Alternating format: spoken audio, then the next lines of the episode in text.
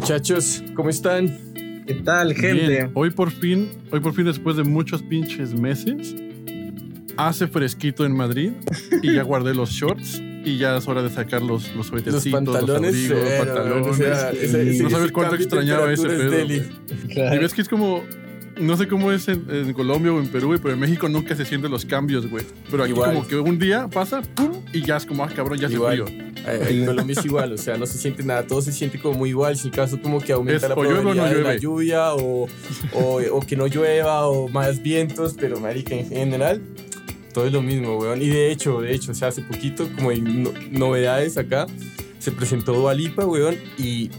O sea, Ah. no el concierto de ella, Ah, sino que la fue que la logística- la logística sí Uy, vi un video que pero estuvo muy un feo. culo, weón, o sea, mal, o sea, tras del hecho es que la gente de afuera veía mejor que la de adentro. Vi, vi, vi, que, vi, un- vi que subieron un TikTok un güey y decía que hasta los policías decían, córrale que se les meten a sus Ah, lugares. y así viste el como, del enemigo. que- Viste el del Sí. enemigo. Yo, yo no sé, güey, pero dije, No. ¿qué pedo? O sea, qué mala logística, cabrón. Aparte qué locura. Ocesa y Live Nation fue. Ocesa y Live Nation. Pero mal, pero pésimo, pésimo. Y además ahorita están peleando porque creo que el próximo fin de semana, se pre- o ahorita en noviembre, se presenta Harry Styles en el mismo venue. Entonces todo el mundo está diciendo, marica, muévanlo porque no aguanta, muévanlo al estadio, pero ese mismo fin de semana hay como el clásico de la, de la ciudad, que es como Bogotá Millonarios, se le están diciendo, marica, que toquen el entretiempo, weón. Oye, pinche dilzazo, güey. O sea, va a tener la afición repleta ahí. Marica, o que, o que se agarren los fans de Harry Styles contra los de Millonarios Santa Fe y ahí el que gane se queda con el estadio. Twitter, marica, me mandaron ese Twitter y brutal, muy, muy bueno, güey, muy No, bueno. no. Bueno, no, no es la culpa de la lluvia, es la culpa de la organización. Qué No, risa. mal, pésimo, pésimo, pésimo. Bueno, segundo capítulo de, de nuestro regreso, ¿no? Y quería hablar un poco con ustedes sobre, sobre disqueras independientes que en este momento están como eh, jalando mucho el ojo de la industria, ¿no? Y tal vez qué factores determinantes encontramos entre ellas que les permite competir de esa manera, ¿no? Con las major labels, ¿no? En estos últimos años en la industria hemos visto que no es, no es una compañía, ¿no? Son varias y siguen saliendo de manera eh, repetitiva o creciendo, ¿no? En múltiples géneros, en nichos y compiten también en categorías, en galardones, en las listas más importantes del negocio a nivel mundial. Y si bien es cierto, se- todavía al día de hoy seguimos viendo adquisiciones, ¿no? Eh, muchas de ellas se manejan hoy en día sin ninguna afiliación o sin mayor afiliación a una mayor label, exceptuando, digamos, los campos de distribución y de publishing, ¿no? Entonces, yo creo, desde mi perspectiva, que su creciente evolución despierta la intriga y pasiones, ¿no? Sobre el futuro del negocio a medida que vemos estas iniciativas cada vez más consolidadas. Entonces, quería preguntarles así como hacerlo rápido, activo, ¿no? Cuando hablamos de, de disqueras independientes exitosas, ¿cuáles son las primeras empresas que se les vienen a la mente? Pinche, pinche pregunta de examen, güey. ¿Qué pedo, Pedro? Ah, Al final, al final vas a contar los puntos. Eh, marica, yo me voy con a Rimas. mí- Ah, qué barato, güey. Vamos una y una y el que Está pierda le compra una chela al siguiente. Excel, Excel. Recordings. Excel Recordings, marica. Para mí esa vaina, Richard Russell para mí la tiene muy clara, weón. Muy, muy clara. Buenísimo. Tú, Luis, ¿qué cuentas? Este, pues prácticamente, o sea, Rich Vagos, que la fundó Gera MX, ¿Va? y la este, Alzada, pues pues, principal- principalmente son labels en México que la han, la aprendieron y la están armando como, o sea, súper cañón. Los de Alzada, de hecho, tuvieron ya por primera vez, este, después de mucho tiempo, si no es que la primera vez pudieron poner a raperos mexicanos tocando en festivales acá en España. Cosa que, o sea, era como, wow, o sea, verga, ¿no? ¿Qué pedo? Aquí estaba Neto Peña, el Lefty FM, güey, todos esos güeyes como rapeando del barrio mexicano. Y que empezaron ahí en alzada pequeños y después ya hicieron ese salto. Ujú. Y sin un label, o sea, sin un major. Entonces, eso como de aplaudirse igual. Claro, y la gente del SAT también estaba haciendo los alphasizers, ¿no? Digamos, estas sesiones que Simón. hacían con dos artistas están, están muy bacanas, muy, muy, muy chéveres. Eh, bueno, tal vez entrando al, al tema de, de balance de poderes, ¿no? Esta, esta constante lucha o, digamos, aprendizaje para vivir en un mismo ecosistema, ¿no? De majors y indies, ¿no? Como mencionaba al comienzo, adquisiciones van y vienen, pero ya no se dan de la manera agresiva que se dan en un inicio, ¿no? O sea, ahora vemos que tal vez los esfuerzos económicos de las majors están enfocados eh, de una manera diversificada, ¿no? Que se dirigen a adquirir catálogos, a, digamos, abrir también otros revenue streams o a ganar otras ventajas competitivas, ¿no? A través de la adquisición de empresas de tecnología o de data, eh, compañías que están metidas en la producción de NFTs, especializadas en el, metaver en el metaverso y en otras cosas, ¿no? Entonces, tal vez creo que es importante definir cuáles son los factores operativos diferenciales de un independiente hoy con respecto a una major label. Yo lo que veo ahí es como, eh, más que todo, yo creo que operan de la misma manera. O sea, hay muchas cosas que de por sí la, el negocio funciona tal cual, ¿sí? Simplemente eh, yo creo que en un momento yo, yo siento que las majors son como el, el, no, perdón, las independientes terminan siendo el dedo del pulso de las majors porque están metidos más como en, en la gente y en la, en la audiencia, como en los artistas. Entonces, cualquier cosa que, que, que esté siendo bien efervescente dentro de, una, dentro de una indie, tanto en cultura como en artista, hay una comunicación directa. Entonces, dependiendo de la afiliación que tengan, dependiendo, digamos, yo creo que de ese tipo de, de, de contacto que tengan, pasan. Entonces la, la, la, el chisme pasa muy rápido y la mayor se entera y ahí verán si toman iniciativa al respecto o incluso la misma indie tomará una iniciativa y decir como, marica, te picheo esto porque esto necesita llegar como a un poco más, más grande escala. Pero en cuestiones como operativas, yo diría que al fin y al cabo es algo que la industria funciona muy igual y yo creo que sería muy igual para todos en ese aspecto. Entonces eh, yo lo veo como muy parecido a lo que podría llegar a ser, obviamente probablemente con un equipo más pequeño, pero yo lo veo muy igual. Yo, yo en cuestiones operativas, este, un poquito interno, veo a un major label con igual y más áreas de especialización, ¿no? A comparación de un indie, que puede que uno se encargue, un área se encargue de, marketing, PR, community management, y, o sea, como muchas cosas, un poquito multidisciplinario, la onda un, like, literal, este, one person army, un Swiss, una navaja suiza, cuando el label tiene como ciertas áreas así de, a ver, o sea, tu La trabajo persona es... toda explotada ahí. Sí, o sea, inclusive el, el jefe, el director del, el director del Sí. label independiente, o sea, muchos, muchos sombreros, ¿no? Como se dice. Y en cambio, cuando ves el sistema operativo de un major label, y, o sea, y tu trabajo es metadata pura de 30 artistas y no te sales de ahí. Entras todo el tiempo ahí, o ya sabes que tú eres IR específicamente de esta cartera de productos, de esta carpeta de productos de clientes, y solo eso. En cambio, tú, un indie dice, bueno, pues es que, a ver, yo, yo sé un poquito de Photoshop, yo sé un poquito de, de redes sociales y también le sé a veces a la distribución y un pitch. A ver, vale, pues tú te vas a encargar de todo ese aspecto, de pulir los pitch para las diferentes distribuidoras, o sea, X, Y, Z, güey. Entonces, como en ese sentido el operativo lo veo la diferencia. Claro, tal vez, y de hecho, o sea, a ver, muchos de nosotros tal vez no tenemos esa información privilegiada, ¿no? Eh, pero de a través de las entrevistas, por así decirlo, que se le dan a ciertos ejecutivos de estas compañías, uno se da cuenta de que, o por lo menos eso es lo que se comunica, ¿no? De que hay una comunicación mucho más democrática, ¿no? De que la cultura organizacional no es tan fuertemente o estrictamente jerárquica como una major level, sino que hay una comunicación como más plana y eso tal vez, no sé si, no sé qué opinan ustedes, tal vez de una ventaja diferencial. Y lo otro que yo veía es en compañías, por ejemplo, como Neon 16, ¿no? Que, digamos, el líder creativo, un, artista como, como Tiny, ¿no? Un artista y productor como Tiny, tenga la potestad o tenga la ventaja de que tiene un porcentaje del equity, también te permite, digamos, mirando hacia adelante, ¿no? Saber de que, oye, esa persona probablemente no se va a ir, ¿no? O sea, porque este, el proyecto obedece a, a sus necesidades, a sus requerimientos y no es uno más en una lista mucho más grande, digamos, eh, de competidores dentro de una misma compañía. No sé qué opinan ustedes de eso. Yo creo que en ese sentido de la, comunicación horizontal, lo que dices, es un poquito más flexible, un poquito ayuda más a que los artistas se les trate de manera un poquito más personal como tal y no sea como te ponemos en cola porque ahorita nos estamos enfocando en este otro proyecto. En ese aspecto.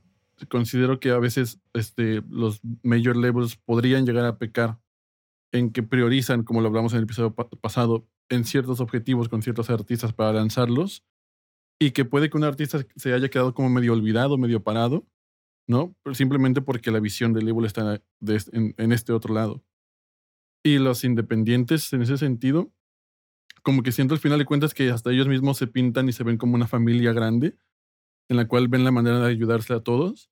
Claro, con sus desventajas y ventajas, ¿no? Igual no tienen el poderío que un major level podría tener, y igual y, o sea, están súper a tope con trabajo todo el tiempo y no descansan ni, un, ni, o sea, ni los fines de semana. Pero al final de cuentas es un poquito eso, el, el, el hecho de que tener algo propio te, te, te obliga a trabajarle más, te obliga a, a siempre estar como al, en las trincheras prácticamente, ¿no? Y creo que los artistas se pueden beneficiar de eso, pero también con sus ciertas desventajas. Estoy de acuerdo, o sea. eh, control Command C, Comando B. Por dos. Por dos. Cito a Luis. Claro. Eh, no, estoy de acuerdo. O sea, digamos, el hecho de tener como una comunicación un poco más horizontal da eso. O sea, y además, yo creo que también le da a las, a las indias ahí como para complementar un poco. Es eh, cierto, le, como menos aversión al riesgo. Pueden tomar como más esos ese tipo de decisiones y, y, yo creo que las hace más rápidas, ¿sí? A veces yo creo que tanta burocracia, eh, y no solo en música, o sea, yo creo que en todo tipo de industria, todo tipo de compañía, entre más burocracia puede hacer el, el tipo de procesos un poquito más lentos, haciendo que ciertas oportunidades en la industria de la música que son tan de momento y tan virales y pueden suceder de la noche a la mañana necesitan esa velocidad que a veces yo creo que igual a veces y la, las majors las pueden capitalizar, ¿sí? O sea, la, la, y las, las hacen bien. Pero digamos, hoy estaba leyendo un, un, un, capítulo, estaba leyendo una noticia que decía que a veces cuando una canción se viraliza y está, digamos, esa canción está firmada en otra disquera, eh, pero ya hace parte como del como catálogo porque la sacaron hace X años, el equipo simplemente que la, está en este momento manejando como catálogo, no tiene la capacidad para mm, hacer algún tipo de mercadeo para promocionar catálogo como si fuera Frontline. Entonces pierden esa oportunidad y lo que termina siendo es el, el, mismo equipo del artista y a pesar de que ese, ese máster está con una major, terminan promocionándolo por ellos mismos, terminan sacando dinero de sus propios bolsillos para promocionar ese tipo de, de momentos y hacer. Entonces yo creo que a veces eh, en, en, cuestiones de comunicación y cuestiones de movimiento, definitivamente, o sea, la, la, la indie te va a aportar mucha más agilidad y probablemente eh, se va a salir de esas como, es que así no lo hacemos, no, es que probablemente yo, yo, yo siento que una indie es más proclive a hacer ese tipo de, de iniciativas que probablemente una mayor no, puede que me equivoque. Claro, no, sí, está buenísimo, está buenísimo. De hecho, es súper interesante cómo lo pones. Y ahorita estamos hablando también, digamos, esta visión un poco más horizontal podemos decir tal vez de que este relacionamiento entre indies y majors progresivamente se, ha, se va haciendo más horizontal a través del tiempo? Yo creo que entre más, eh, digamos, a ver, respuesta corta sí, yo sí creo, porque mmm, yo creo que independientemente también, yo creo que las, las, las indies han logrado tener ya mucho, mucho poder de negociación, ¿sí? Las majors se han dado cuenta que si no pueden coexistir con, eh, con este tipo de, de, visión que ellas tienen, porque al mismo tiempo tienen una como condiciones con sus artistas mucho más flexibles, eh, han adquirido mucho más poder de negociación, entonces yo creo que las majors les ha tocado como agachar un poquito más la cabeza, diría yo. Sí, es lo como yo lo vería. Acoplarse un poquito acoplarse un poquito como a, la forma en la cual hoy en día los artistas cada vez están siendo dueños y capitalizando su propio producto, ¿no?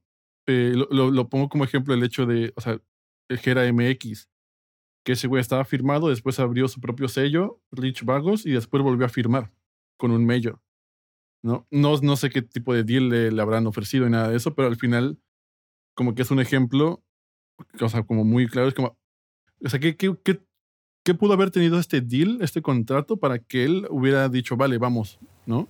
Sí, o sea, y, algo, y, algo, le tienen que dar a, a, todo lo que el man tiene armado, algo le tienen que bustear de alguna manera que el man no tenga ya como marica, listo, dale, pero bajo mis condiciones. Y, y, yo siento, este, repito, no, no, no he leído el contrato y no sé ni cómo es, pero a veces, o sea, el hecho de que un, una de las superventajas de una major label es la infraestructura no solo nacional, sino internacional que ya tiene. Y cuando, por ejemplo, una indie tienen, o sea, como dice Jorge, el, el, el pulso bien medido aquí en, en, México, en Colombia, en España, en Perú, en donde sea, eh, pues es otro nivel, es otro más trabajo llegar a tener ese mismo pulso o esa misma infraestructura, esos mismos contactos, esa misma flexibilidad, cuando igual y se quiere salir de, de México. Para, a ver, vamos a intentar el mercado americano, vamos a intentar el mercado europeo, vamos a intentar el mercado de Sudamérica, ¿no? O sea, un mayor que o no ya tiene como las cabezas ahí puestas, ¿no? Un poquito el risk y es más fácil moverte en el mapa. Claro, claro, claro. Imagínate como independiente, weón, que tú quieres empezar, no sé, empezar a, a turear en una región que no tengas, que no, o sea, que no haya sido, ha, sido antes, y puedes empezar a alinear si tienes, digamos, eh, como esos contactos de, de, las majors, si ellos tienen como esos contactos en el streaming y quieres empezar a hacer ese push en otro lado, probablemente también puedes empezar por ahí, o sea, empezar a crecer una audiencia digital que digamos en un momento ya más adelante con un agente lo puedes empezar a alinear para, para empezar a trabajar algo. Obviamente es algo que se tiene que hacer en vivo, pero dar una pequeña muestra, a ver cómo tal vez ciertas canciones empiezan a relacionarse con ciertos tipos de, de, otras audiencias, puede ayudar ahí una mayor, incluso las, los insights que pueden llegar a tener ellos. Y, y, y, para sumar, igual, o sea, por ejemplo, tenemos el caso de, de Alemán que hizo colaboración con Snoop Dogg, ¿no? Ahí para ver, y estaban abarcando los dos mercados. Después Camilo con este grupo firme, Ajá. ¿no? O sea, Camilo siendo pop y Grupo Firme siendo banda. O sea, es como, vamos, o sea, otra cosa súper nueva y está súper viral ahorita en TikTok. Eh, o sea, este tipo de cositas, pues como tienes artistas en tu, o sea, un major tiene un roster, o sea, de artistas top, top tier, estas colaboraciones, güey, o sea, al final de cuentas, como que catalizan un poco lo que Jorge estaba diciendo. Si yo quiero empezar a turear en México y soy un güey que está en Colombia, oye, güey, oye, vamos a ponerte con este, el alemán, con la banda MS. o si soy un mexicano y quiero ver si, si puedo armar algo en, en Argentina, oye, voy a armarte algo con Woz, ¿no? Digo, Woz es independiente, pero, por ejemplo, ¿no? O sea, es como ese tipo de societas, ajá. Está como súper chido. Y la facilidad por de que de testear estos públicos a nivel internacional, al final de cuentas. No es lo mismo jugar la liga a jugar una Champions.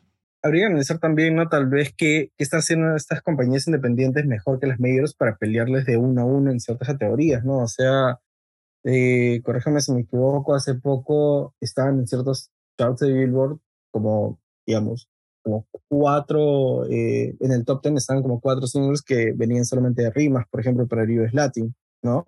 Entonces, por ejemplo, ¿qué hace una compañía como Rimas en el negocio del US Latin y en América Latina, ¿no? Eh, o qué hace, no sé, SM Entertainment en Corea del Sur, ¿no? Eh, para competirle de uno a uno una mayor, ¿no? ¿Es a nivel creativo, es a nivel de partnerships, es a nivel de filosofía estrategia? ¿Cuál es su opinión sobre eso?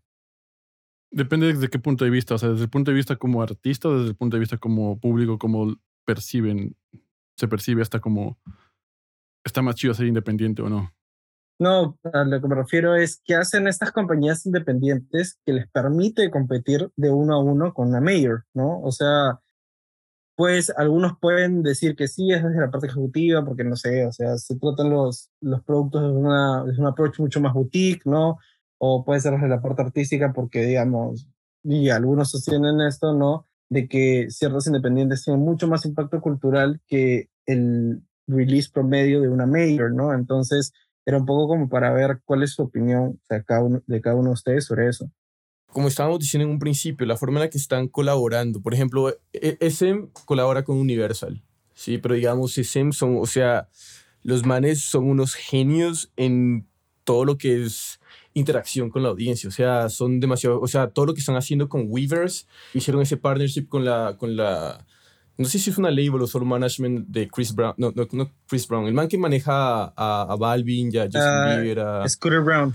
Scooter Brown. Entonces, o sea, ya están teniendo los artistas de, de, Scooter Brown un espacio en el Weavers. Entonces, todo lo que empiezan a hacer es, es, es brutal. Entonces, como, como bien decíamos, o sea, se atreven a, hacer este tipo de riesgos que de alguna u otra manera, que si pega, como lo hizo Sem, eh, empiezan a ser adoptados y empiezan a ser como más escuchados dentro de las medios, porque al fin y al cabo las medios quieren incorporar eso y al fin y al cabo, quieranlo o no, sí, quieren mantenerse vigentes en la, en, la industria. Entonces yo creo que esa relación muy cercana, más tipo partnership, es muy bueno para una, es excelente para una mayor, sabiendo que, digamos, el, el Innovation Lab terminan siendo las indies. Hmm, ¿Sí? Eso, eso me parece... Eh, interesante. Y con rimas, o sea, no sé tanto de lo que haga rimas, o sea, pero a mí, digamos, a mí me pareció brutal que en un momento, no sé si fue, fue para el último tour del mundo, que simplemente se fueron a Bandcamp y vendieron no sé cuántos eh, millones de cassettes de uno de los álbumes y, marica, vendieron como una estúpida cantidad de dinero en solo merch. Y como es Bandcamp, o sea, como el 15% se quedó Bandcamp o el 10% y todo fue para, para, obviamente, para rimas, para Bad Bunny. Entonces, ese tipo de iniciativas es muy raro que se vean en una, o sea, una, una mayor no te va a decir, no, sí, que Bandcamp se coja todo y nosotros nos quedamos. No, o sea, sí, entonces yo creo que al mismo tiempo el hecho de ser independientes, yo creo que a ese nivel pueden jugar, digamos, esta iniciativa vamos solo nosotros y vamos a tenerlo todo, porque es un riesgo puro y pues en otro tipo de cosas yo creo que podemos asociarnos con, la, con, las, con las majors. Yo creo más que la major es más una herramienta para la indie que ya la, rompió que en el otro sentido. Probablemente la major tiene como muchas más cosas andando y probablemente sí tienen a las, a las indies como... Eh, ese, ese termómetro de lo que está pasando, pero ya, pero en cambio para la indie yo creo que es mucho más herramienta, más fuerte ellos, pero a, la merced de la indie. Yo, creo que la herramienta más fuerte que tiene una indie es la creatividad, porque cuando no tienes dinero, cuando no tienes un poder de inversión muy grande, lo único que te queda es ideártelas y ver la manera en la cual ser más efectivo y eficiente con los recursos que cuentas para una promoción o para sacar a un artista, para desarrollar una carrera artística.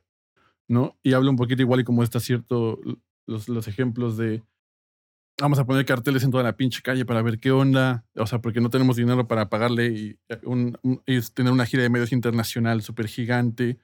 Este, no, ok, no podemos tener el disco físico, pero, pero lo queremos vender, entonces vamos a hacer una dinámica para que en las giras la gente aparte del disco se vaya a llevar esta otra, otra, otra cosa y vender más, o sea, como que el hecho de que te encuentras un poquito limitado hace que tú solito te las, te las ingenues. Y yo creo que eso es una ventaja porque, o sea, si, si, si, tú tienes un poder adquisitivo y un poder de inversión gigantesco, un budget que te cagas, que puedes trabajar con cualquier productor, ya sabes que vas a estar en todas las pinches tiendas, tienes una gira prácticamente asegurada, pues ya un poquito, pues ya vas a la segura y tu necesidad de, de, innovarte igual y puede que sea un poquito menos. Ah, en cambio, los indies son, están forzados a innovar porque es como, güey, o sea, no puedo hacer esto de la manera en la que es normalmente. Entonces vamos a hacer otra mamada. O sea, chingue su madre. Vamos a, hacer una activación en el metro afuera. No nos importa que, la policía nos caiga. Vamos a tocar una canción, lo vamos a grabar. Y vamos a usar eso como video. Y aparte, o sea, mil cosas que hemos visto que, se han, que, han salido adelante. O sea, el hecho de los cassettes y todo eso. Igual ese güey estaba un día como, ¿y si hacemos esto? Sí, bueno, y, lo anunciamos en, en, Instagram, tengo 13 millones de seguidores, o sea que el 3% lo coja, listo. Sí, exacto, güey, ¿no? Así yo, yo creo que eso es como lo... La, adrenalina y la necesidad, al final de cuentas la necesidad y el hecho de que te, sacas, te salgas de tu zona de confort te obliga a, a, hacer cositas que pueden salir muy bien o muy mal, pero diferentes al final de cuentas. Bueno, tal vez pasando, digamos, ya pasando tal vez a, otra parte, a otra sección ¿no? de, de la conversación, también cuando se habla mucho de, de, ciertas independientes o incluso cuando se habla de, de ciertas divisiones, ¿no? De, de levels un poco más grandes, ¿no? Siempre hay, este, siempre hay esta discusión sobre lo que el nivel de influencia de la personalidad, ¿no? De muchas de estas compañías dependen fuertemente o tienen mucha influencia de un ejecutivo en particular que condiciona o desarrolla, ¿no? La narrativa de lo que es el label y por ende lo que son los artistas que representan el label, ¿no? O sea, y tenemos perfiles súper distintos como, no sé, hablábamos de rimas, ¿no? Tenemos perfiles súper distintos como Noah Sad, ¿no? Desde la parte más corporativa o si veo una edición de una, de una compañía tal vez un poco más grande, ¿no? Trent Reznor en lo que en algún momento fue Nothing Records, ¿no? Cuando Interscope era independiente, ¿no? y te ponen en evidencia también ciertas personalidades, ¿no? perfiles totalmente distintos que se traducen en estrategias también distintas y en formas de ver el negocio totalmente distintas, ¿no? Entonces, desde, desde su perspectiva, ¿no? Tal vez, ¿de qué manera ya realmente impactar la figura de un ejecutivo dominante, ¿no? En el rumbo de una compañía. Depende del tamaño de la compañía, o sea, es que yo siento, o sea, es como, yo lo, yo lo veo como una cascada, güey, mientras más alta la cascada, menos agua va a ir dejando por su paso, ¿no? En, en cambio, tienes una cascada que está más cortita, se va a ver el impacto luego, luego que tiene la fuente, que tiene la cabeza, por ese sentido. Entonces, o sea, en el cuestión de un indie label, siento que la cabeza o el equipo directivo tiene que estar como muy al pendiente y, como, y again, horizontal en ese sentido para, para que puedan formar y crear, idealizar y hacer y materializar la visión que tienen del label. Que no se pierda, que todo esté trabajando bien, teniendo cuidado con los recursos y todo esto. Y después, por el lado de las major labels, siendo, no sé, la cabecísima de, de estas empresas, al final de cuentas yo creo que fungen más como un como un catalizador de ver un poquito qué maneras de innovar como empresa en vez de innovar para los artistas, ¿sabes? En ese sentido. Así es como yo lo veo un poquito, tiene una visión más ejecutiva, más empresarial, más de más tradicional de lo que se podría decir una empresa a la otra, que es un poquito, vamos a cuidar todo. O sea, tal vez lo que tiene es un poco más de prioridad en la parte ejecutiva, pero y en las tendencias, ¿no? Del mercado, pero no precisamente en las tendencias culturales, que es a veces de lo que se nutre una independiente, ¿no? Sí, sí, sí. Yo creo que puede haber esas dos maneras, o sea, de eso que acabas de decir, o sea, puede haber esa parte de, de ese ejecutivo que salga como business person, sí, que esté como bien conectado, que haya trabajado en X cantidad de, de trabajo, digamos que en todas las majors, entonces tiene las conexiones y todo ese tipo de cosas.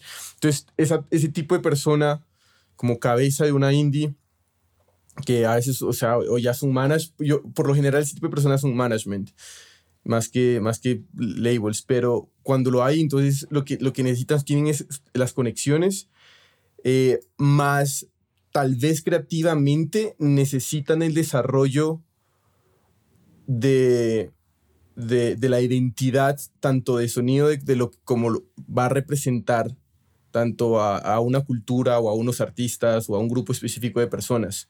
Yo creo que es un poquito más difuso, a, no ser que lo tenga muy claro desde el principio. Y la otra es aquellas personas que son como productores, ¿sí? Por ejemplo, pongamos el ejemplo de Dreamville, que tienen muy claro el sonido, la gente y los músicos y artistas que ellos representan.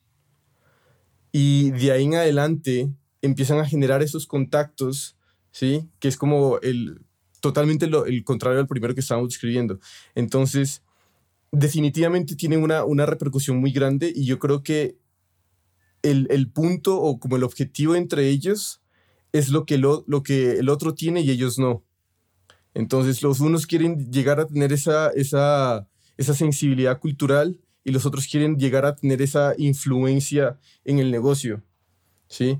Que de alguna u otra manera yo lo veo como, o sea, yo creo que ambos tipos de proyectos son, o sea, tienen sus retos, pero yo creo que en el primero, si tienes la cultura muy clara y si tú tienes eh, la gente y la audiencia y el sonido, es más fácil llamar la atención que en el otro sentido justo estábamos hablando antes del capítulo, ¿no? De, de esto que Chef Gordon llama Guild by Association, ¿no? Que él dice que es a veces, sobre todo cuando se trata de figuras públicas en el negocio del entretenimiento, el, el relacionamiento de una figura dominante en el negocio con una que recién está saliendo, ¿no? Ayuda a tejer una, una narrativa. Y ahora, determinar si eso es un beneficio o un perjuicio se tendría que ver por análisis de casos, ¿no? Lo hablamos también antes, ¿no? Eh, el ejemplo de Straight Records con, eh, con Zappa, ¿no? Eh, que tuvo problemas con Alice Cooper por el disco 18, porque se consideraba que el disco era demasiado comercial y no se ajustaba a la narrativa de la compañía, porque la narrativa de la compañía giraba al, alrededor de Zappa, ¿no? Y cosa sí. distinta que te pasaba, ¿no? Con Shook Knight, que cualquier artista que entraba a Death Row Records ya tenía ese sello de, de que su narrativa era dura, no era mucho más de calle, por así decirlo, por la historia de lo que es el label y también, claro. claro. y por las figuras dominantes, ¿no? Que eran, bueno. Pero fíjate que eso también tiene como, eso puede tener como su, su forma de trabajo, trabajarlo alrededor. Digamos, la otra estaba viendo un caso en el que un artista que se llama Fink se acerca a Ninja Tune y para su álbum cada vez, digamos, la música de Fink está cada vez mucho más diferente de lo que representaba Ninja Tune. ¿sí? Entonces, eso para cualquier otro tipo de persona, o pues para una persona, como el primer pensamiento es como, hasta aquí va nuestra relación, porque pues creativamente somos dos cosas diferentes.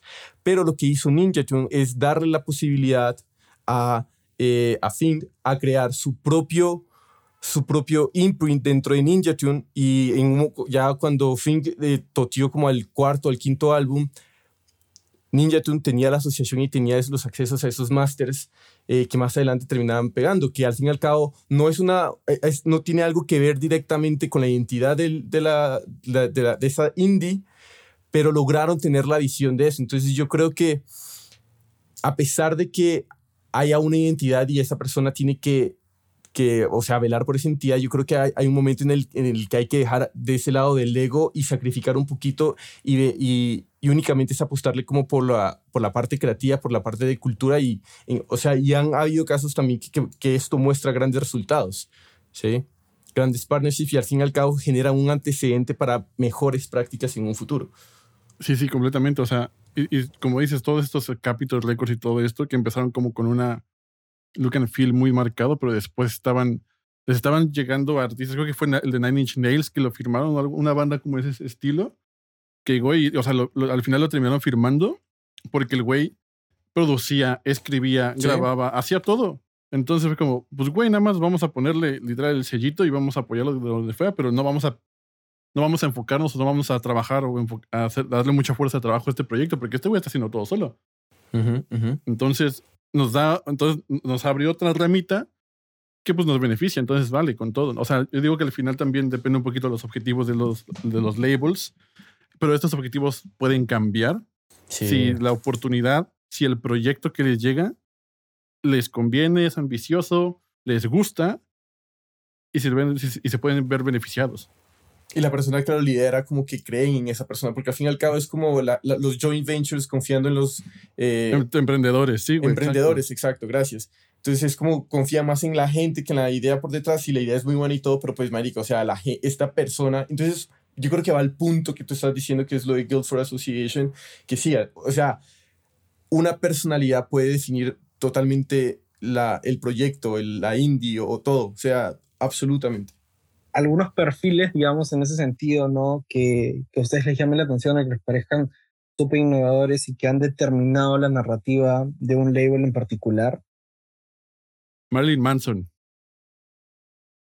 Este, no, yo soy el pésimo con los nombres, güey. Pero me acuerdo que Marilyn Manson llegó a firmar con el sello, no sé con cuál sello, güey. Pero, o sea, imagínate llegar a firmar a ese cabrón con toda la imagen de anticristo en esa época.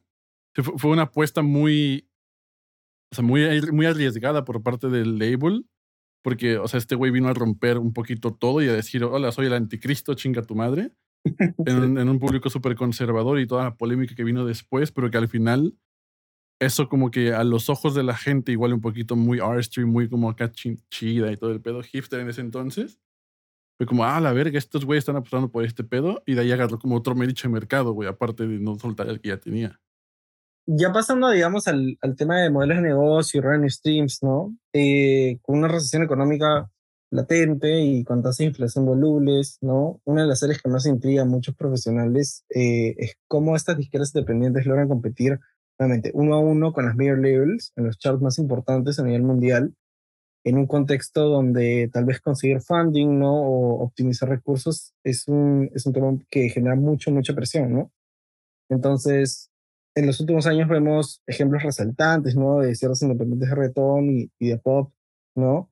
Eh, disputan activamente estas posiciones. Entonces, creo que es importante discutir también qué ventajas o qué retos eh, enfrentan, ¿no? Para lograr esto, ¿no? ¿Cuáles, digamos, desde su perspectiva, son las posibilidades de monetización que un independiente hoy tiene en contraste con una major label? Yo, yo creo que es, o sea, el, lo primero que se debería hacer un, independiente, un label independiente, es identificar cuál va a ser esta acción que le va a dar la, mayor retorno de inversión en ese sentido, ¿no? Y de saber capitalizar y monetizar la música, eh, priorizando el placement de la canción del producto en los lugares donde más le va a redituar. Por ejemplo, o sea, olvidar un poquito que el playlisting es el cáliz de fuego, el, el santo grial, y enfocarse en que en construir la carrera artística un poquito que te pueda dar de comer en ciertos aspectos. o sea, hemos visto muchas veces a bastantes artistas que son millones de streams virales en TikTok, pero no te venden ni un boleto. ¿No? Y después tenemos el caso, me viene a la mente el caso Woz. Ese güey está charteando más o menos, ¿sabes? O sea, el güey no está como top 10, pero está como sonando, la gente lo conoce. Y el, y el vato te vende boletos. Ese güey llena. Argentina lo tiene, o sea, sold out. México también. Entonces el mercado de América Latina, donde se presenta el güey, te está vendiendo boletos. Otro carnal igual, o sea, el, el Nampa básico. Ese güey ahí va como bajita la mano, pero el perro te vende boletos igual, de esa manera, ¿no? No, no, no lo encuentras en un top 50 global no lo encuentras en un top 50 México, creo, incluso. Pero el perro se presenta en el Pepsi Center y sold out. Toma, ya no hay boletos. Entonces, un poquito eh, identificar qué es lo que la gente quiere de ti y cómo tú has manejado tu discurso creativo y tu carrera artística para poder aprender a monetizarlo, ¿no? Si eres, si eres un productor, un, un artista que simplemente no se quiere presentar en vivo, bueno, pues igual y no te bases en las DCPs tradicionales y Beta Bandcamp. Igual ahí puedes encontrar un nicho que está dispuesto a pagar un poquito más. Es saber elegir bien la canasta. Sí, weón. Y además hay una, hay una, hay unos pensamientos que ya están rondando en la industria y es que la época de los artistas superestrellas ya se está acabando. ¿Sí? Y por toda la música que hay, por todo lo que significa, y, por la, forma en la que está diversificada la audiencia y la atención también de la, de la gente que está escuchando música. Al nuevo presidente de Warner, él está diciendo que estamos más enfocados en este momento en tener artistas consistentes, porque representa y es, y es mucho más importante eso que a veces a sus superestrellas. No estoy, no estoy desmeritando, digamos, el trabajo de las superestrellas o tampoco, eh, digamos, la importancia que tienen, no. Sino que hoy en día tener ese tipo de artistas es mucho más difícil. ¿sí? Que es imposible, sí. Exacto. Entonces, desde el lado de negocio, yo creo que las indies, y yo creo que lo hacen, o sea, se enfocan mucho en los nichos, es desarrollar esos nichos, es ver cómo uno puede empezar a generar cultura y empezar a generar esa gente que te va a seguir y sí o sí, sin abusar de tu audiencia, monetizar de la mejor manera, tanto en merch, tanto en audio, tanto en live, tanto en todo. ¿sí? Aprender a darles valor y estar siempre alineados con ellos. Yo creo que eso es hoy en día lo más importante y es lo que se viene. Sí, es la, la, la atención a, la a generar cultura, porque es algo que durante mucho tiempo, en esta época, y lo hablamos en el episodio pasado, se ha ignorado. ¿sí? Entonces, yo creo que en un momento eso va a ser lo que la audiencia va a empezar a, va a, empezar a, a apreciar cada vez más. Un poco como para ir dándole, terminando de darle vuelta ¿no? a todo este tema podríamos decir que el futuro del negocio sigue siendo los assignments, ¿no? De un artista, de una, de una independiente que va a pasar una mayor, ¿no? Y la adquisición de compañías pequeñas, ¿no? Por una mayor, o está mutando un ecosistema donde las majors ya están aceptando progresivamente de ciertas compañías independientes dominen determinados mercados como hace muchos años atrás. Y a eso yo también le, le añadiría la cuestión de el rol de las distribuidoras ofreciendo servicios 360 añadiéndolo como a la ecuación que acabas de plantear. Y, entonces, siguiendo como un poquito esa línea de pensamiento, yo creo que sí se, sí se puede llegar a pensar que vamos a regresar un poquito a que las independientes van a tener el poderío remarcado en ciertos mercados. Las majors no van a desaparecer y las majors van a ser como un, una herramienta más disponible para que el artista pueda decidir eh, hacia dónde quiere dirigir su carrera y con qué beneficios y ofreciendo qué tipo de, de deal a los labels o al equipo de trabajo que se va encontrando. Entonces yo quisiera como pensar que se, la industria puede llegar a evolucionar y creo que va a llegar a hacerlo, a que todo ronde y todo recaiga, la, la posibilidad de decisión recaiga en el artista completamente, o si no es en el artista completamente como en su equipo cercano de management, para ellos poder determinar qué tipo de herramientas vayan a necesitar para poder cumplir su objetivo. Porque ya no solamente está existe el camino de, voy a lanzar mi música, que me firme un label y ya que tenga mi label, los voy a mandar a la verga después del contrato porque ya me hinché de dinero y voy a vivir yo mi propio label. Porque, o sea, ¿no? Que, mucho, que es ahorita un poquito lo que está pasando. Entonces yo siento que al final el hecho de tener la posibilidad de hacer tú tu propio catálogo y ser tú tu propio publishing label, manage todo, está la, posibilidad de ir a firmar con un major, está la posibilidad de trabajar con una distribuidora completamente, nada más, y tú armar tu propio equipo de trabajo tipo outsourcing, está la posibilidad, o sea, hay un abanico. Entonces, la industria mutaría, quisiera pensar, en esto de el poder de decisión por parte del artista por primera vez un poquito, a comparación de lo que se ha visto en la industria históricamente. Sí, yo más que, que la, tal, vez como que las independientes estén sobre las majors, veo que en un momento, y ya se está viendo, es que, y era lo que estaban diciendo las distribuidoras, eh, todo el trabajo o los servicios que puedan llegar a tener los artistas va a ser muy modular. Entonces, para ese lanzamiento nos vamos con esta distribuidora, si el caso nos asociamos con esta otra disquera para el tipo de promoción, nos asociamos con esta agencia de influencers y con esta de Turing.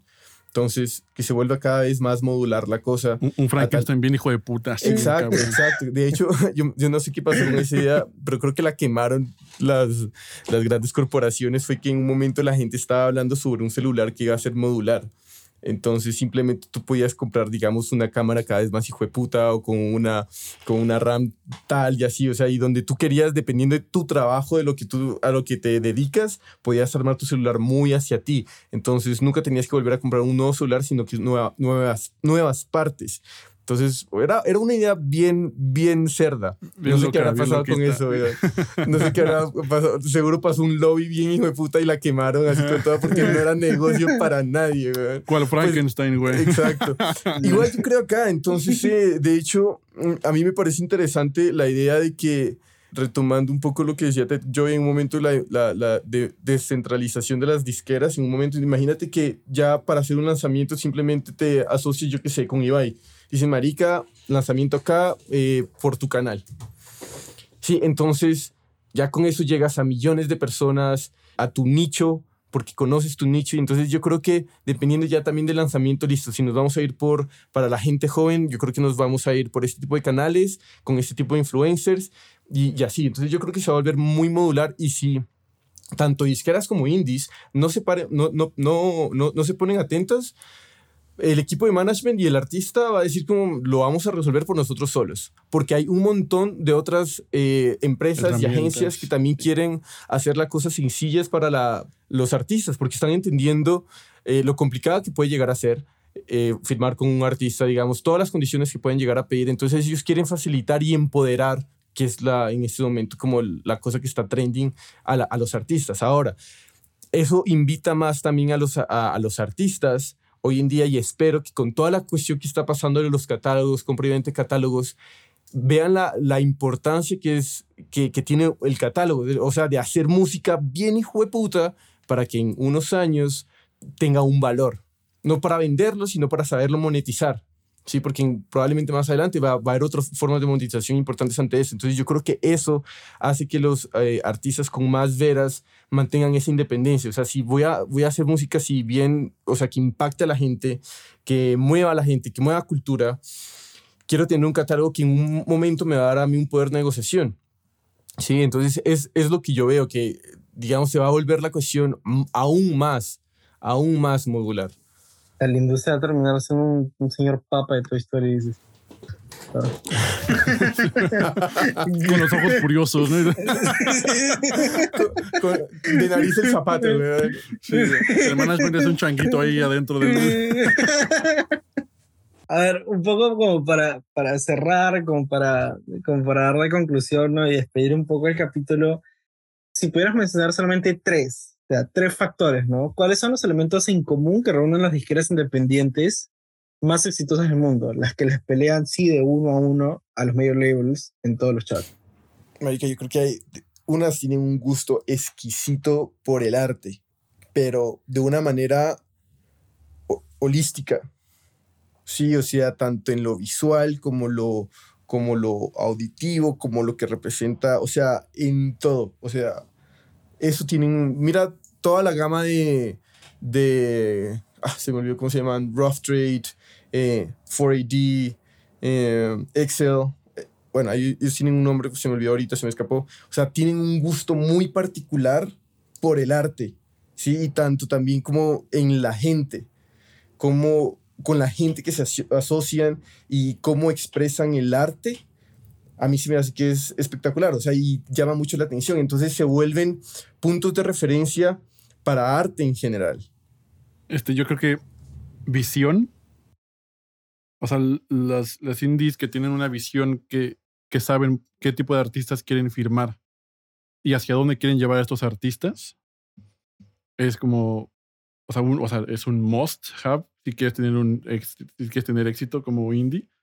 ¿No? O sea, el hecho de apostarle a alguna cosa y después hacer cultura y saber explotarlo y después saber capitalizarlo y después de ahí ir abriendo puertas es el caminito un poquito que debe seguir el indie, porque si no, si, firmas a cualquier cabrón, pues así, híjole, va a estar muy difícil, ¿no? Si no tienes una visión muy clara hacia dónde quieres ir. Te vas a nortear, literal, y no vas a saber dónde estás, y la brújula te va a llevar a un lado que, que ojalá tengas suerte y no, y no valga madre todo. Ot- Otra que yo también creo que es la, una conexión muy fuerte con la audiencia, o por lo menos localmente, ¿sí?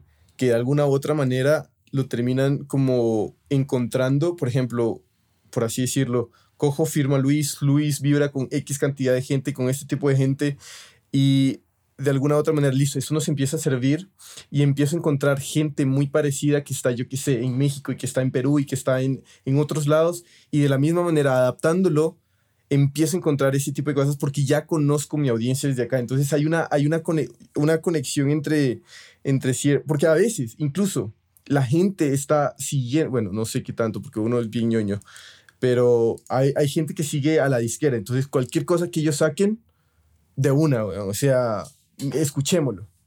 ¿Sí?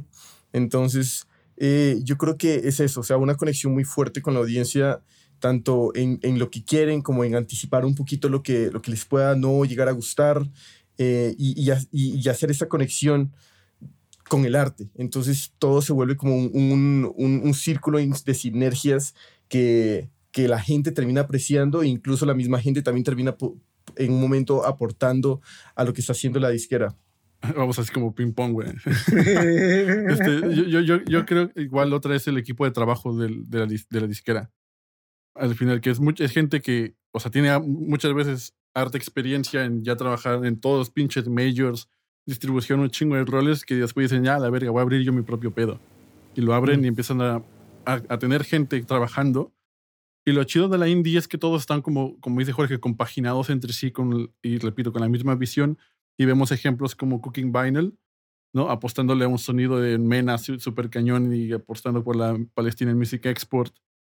O sea que, o sea, es un mercado un poquito hasta cierto punto desatendido hoy en día por el mainstream. Y completamente desatendido. Exacto. Y es, y el equipo de trabajo detrás de ellos, o sea, todos ellos están como, o sea, reme y reme y reme y dándole, dándole, dándole, dándole. Y, y porque, porque es mucho más palpable el que tu trabajo se ve reflejado en, los resultados finales de cada lanzamiento, de cada artista, de cada proyecto, cada canción, a comparación de un major que a veces es como, termina siendo un número más en todo el universo que abarca trabajar o estar involucrado en un major label, sin desmeditarlo obviamente, pero igual un poco ese sentido de pertenecer a algo, trabajar en equipo y la experiencia y la facilidad y la creatividad que te permite el hecho de estar en un indie label con gente pues súper creativa igual y súper así como o sea, chingona al final de cuentas. Es también yo creo que otra. Sí, se generan cosas interesantes, incluso terminan haciendo cosas que para ellos mismos terminan teniendo sentido. Por ejemplo, hay una, ahorita que mencionabas, hay una, hay una disquera que, que se llama Touching Base, que es de Londres. Entonces empezó como manes, eh, un grupo de gente haciendo fiestas, pero como de electrónica bien bacana, pero luego terminaron evolucionando a hacer una disquera, sacando ciertos artistas, y luego terminaron haciendo como un tipo de colectivo, y cada vez que hacen un lanzamiento de Touching Base, lo que hacen es varios como DJs que han tocado en, en Londres con ellos, terminan haciendo canciones para hacer un álbum en general que se va a llamar Touching Base. Entonces, en, en ese momento, digamos, acabaron de sacar su último, su último lanzamiento y es, es eso. Entonces, tienen esa conexión con la gente. Cada vez que van a sacar algo, tienen un montón de gente que la va a terminar escuchando. Entonces, ese tipo de cosas que termina llamando la atención que, que yo creo que hace muy diferente a, a, lo que una disquera no tiene y es algo muy atractivo para la disquera y es por eso que han sucedido un montón de adquisiciones durante mucho, mucho tiempo. Y, otro, otro, ejemplo súper eh, cercano que yo tengo igual son esos chavos en Barcelona con todo el movimiento de la música afro, que se llama, empezaron como un club donde estaban trayendo DJs afros, af africanos, toda esta movida, el Voodoo Club. Y después empezaron a hacer demasiada escena en Barcelona, demasiada escena. Sold outs en, los, en el venue todo el tiempo, fiestas, DJs cada vez de un calibre mucho más alto.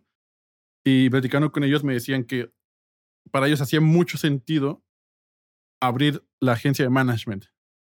Porque ya estaban teniendo muchos artistas que pues estaban teniendo una puerta al, a un mercado internacional, porque Barcelona es creo que la ciudad más internacional de España, en el corazón de la ciudad, en un país europeo, occidental, que dijeron, bueno, vamos a empezar a hacerlo. Y empezaron a firmar gente.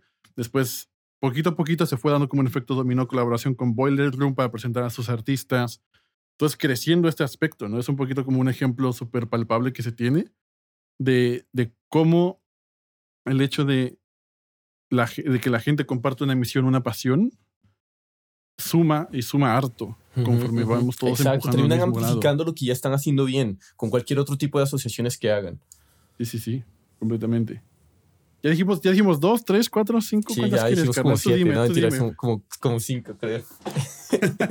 Bueno, y en lo personal creo que definitivamente estamos en, en una época, ¿no? Eh, como lo veíamos en el capítulo anterior, donde sí hay muchos más releases, pero como decía Ted Goya, aquellos releases no necesariamente tienen un impacto cultural efectivo, ¿no? Y creo que quienes terminan haciendo, quienes terminan logrando, ¿no? Aquel impacto, en la gran mayoría de los casos vienen de, vienen empresas independientes, son artistas que ni siquiera están firmados, ¿no? Y Chef Gordo mencionaba de que había tres formas de generar una revolución, de generar un impacto cultural que se logra a través de la violencia, a través del sexo y a través de la rebelión. Y son pocas las figuras que vemos en, en los mayors que tienen ese factor, ¿no? O sea, yo me puedo pensar tal vez en, en Rosalía, en el Malamente, y tiene esos tres factores y mucha gente puede disputar que si bien es cierto, artísticamente es una joya ese disco, tal vez tiene cosas que, digamos, que uno no esperaría en un artista mainstream, ¿no? En esa época no, Rosalía no era un artista mainstream, pero que definitivamente marcan o dejan una pauta, ¿no? Sobre la cual se construye un proyecto mucho más sólido. Y con ese pensamiento quiero despedir el capítulo. En verdad, muchas gracias por escucharnos. Nos pueden seguir en todas nuestras plataformas. Esperamos dar a ustedes muy pronto sobre lo que opinan sobre el capítulo y, bueno, seguir sirviéndonos de la mejor forma. Chao, muchachos. Disfruten más cositas. Hey, si ya llegaste hasta acá, muchas gracias por escucharnos. No te olvides de seguirnos en Spotify, Apple Music, Pandora o la plataforma digital que sea de tu preferencia. Si te gustó el capítulo, si te gusta el podcast, no olvides recomendarnos a tu grupo de amigos, colegas. Es la mejor manera y la manera más orgánica de que sigamos creciendo esta comunidad. También nos puedes encontrar en Instagram, Facebook, YouTube como 8000 kilómetros podcast y cualquier comentario, duda, sugerencia para mejorar el podcast es más que bienvenida. Nos vemos en el siguiente episodio.